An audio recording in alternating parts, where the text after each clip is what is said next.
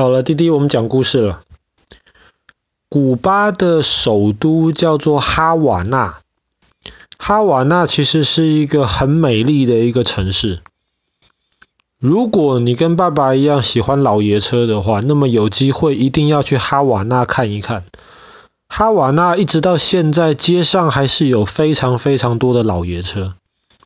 为什么呢？其实这个跟我们昨天的故事还是有关系，这就要拜美国人所赐。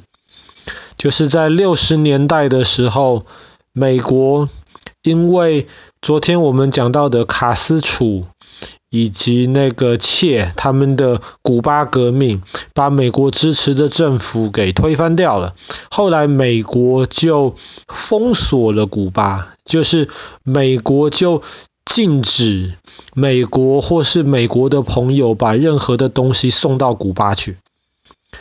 所以在那之前，古巴其实有很多美国、很多欧洲的一些车子，都是五十年代、六十年代的那些车子。从我们今天的眼光来看，当然就是老爷车。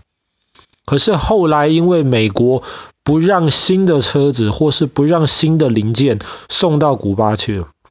所以当时古巴的那些老爷车，到后来他们坏掉的话，他们没有办法换新车，他们只能想办法一直修，一直在修理，所以一直修理才能够维持这些车子继续开。这就是为什么今天在古巴，特别在哈瓦那的街上，还是可以看到很多老爷车，而且有时候会看到非常有趣的现象，就是一部老爷车可能前半段是一个牌子的车子，可是后半段变成另一个牌子的车子，为什么呢？因为当时可能有一部车前面坏掉了，或是另一部车后面坏掉了。那么，与其把两部车丢掉，当时古巴人就很聪明，就把两部车拼起来，变成一部可以继续开的车子。那古巴除了哈瓦那，除了有很多老爷车之外，哈瓦那其实也有很好的港口。那这也是为什么跟牙买加一样，当时在呃几百年前，哈瓦那也是很多海盗的根据地。可是后来西班牙人决定要好好建立哈瓦那这个城市，他们很喜欢这里。所以他们后来就在最重要的一个港口一边先盖一个城堡，城堡上面有大炮来保护这个港口。后来又在对面也盖了一个城堡，甚至那个时候为了抵挡，特别是英国人要来攻击、要来抢哈瓦那，他在两个城堡中间还可以拉那种很长、很长、很长的那种铁索、铁链子。铁链子拉在船，呃，拉在这个港口的这个门口，那么敌人英国的船就没有办法进去。当然，后来英国人发现从海上没有办法进攻哈瓦那，英国人就想到从陆地上来进攻。那从陆地上进攻的话，那个两个城堡中间的铁索就没有用了。所以哈瓦那后来，当时西班牙人又在陆地上面盖了第三座城堡，甚至盖了第四座城堡，就是为了要来保护这个城市。所以这个城市其实到今天你去参观的话，很多人就会去看这些城堡的遗迹，甚至至少在疫情发生之前，晚上的时候那个城堡还会发那种大炮。就是让观光客去看到底这些城堡以前是怎么样发炮，怎么样来保护这个美丽的城市。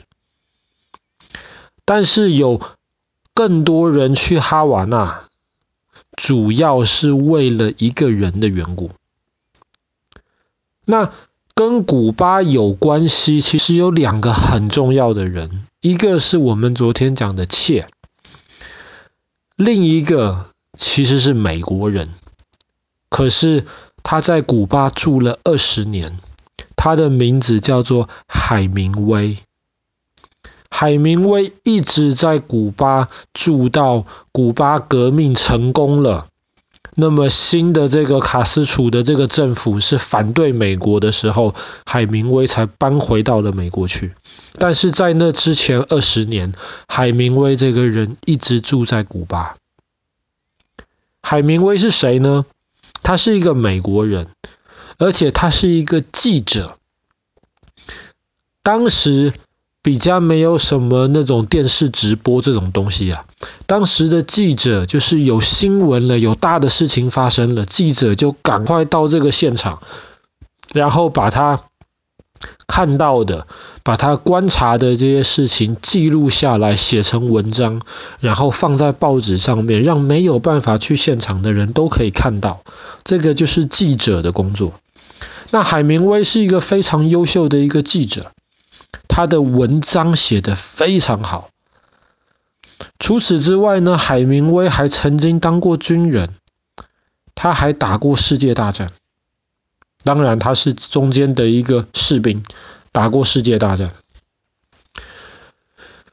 那海明威后来就决定，哎呀，美国他住不习惯，他就决定搬到更温暖的一个地方去，就是搬到古巴。然后在古巴，在哈瓦那，海明威其实住得非常非常愉快。他在古巴写了非常非常多有名的作品、有名的小说，因为他之前是记者，他很会写文章，他就写了很多很有名的小说。而且海明威非常非常喜欢钓鱼。所以现在有很多人到哈瓦那去参观，就会去参观海明威当时住的房子，然后就会看到房子的后面树林里面其实有一只小船，那个就是当时海明威常常写一写，需要找一些灵感，他就会呃拉着那条小船到海边，然后就在海上面钓鱼，或是在上面划船。海明威最有名的一部小说，就是当他划船的时候，他认识了一个老渔夫，然后他跟老渔夫聊天的时候，知道老渔夫的这个故事。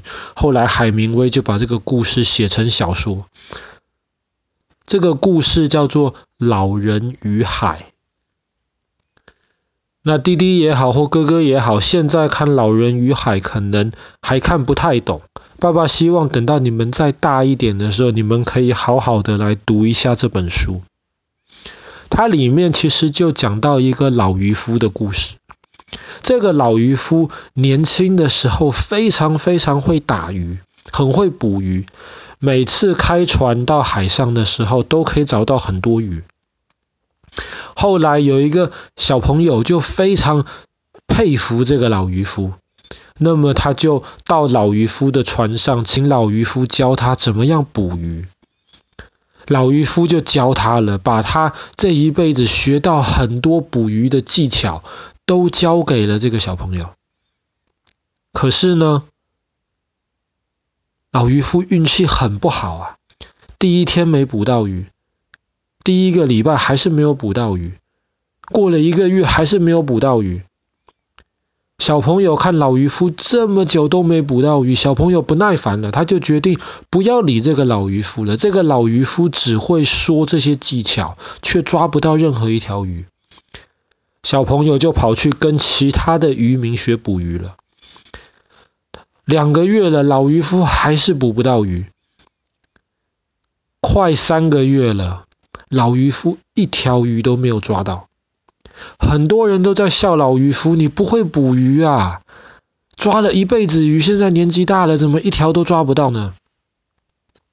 哎，到了第八十五天，老渔夫还是一样坚持开着船到海上，忽然出现了一条大鱼，这条鱼比老渔夫的船还长。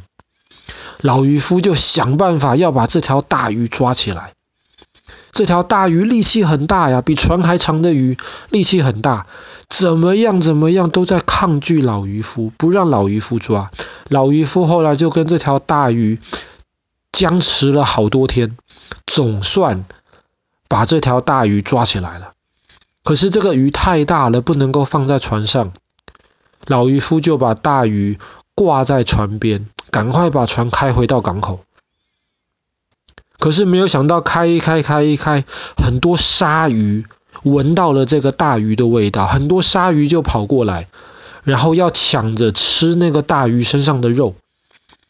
老渔夫很生气啊，他就想尽办法要保护他花了这么久时间才捕到的大鱼。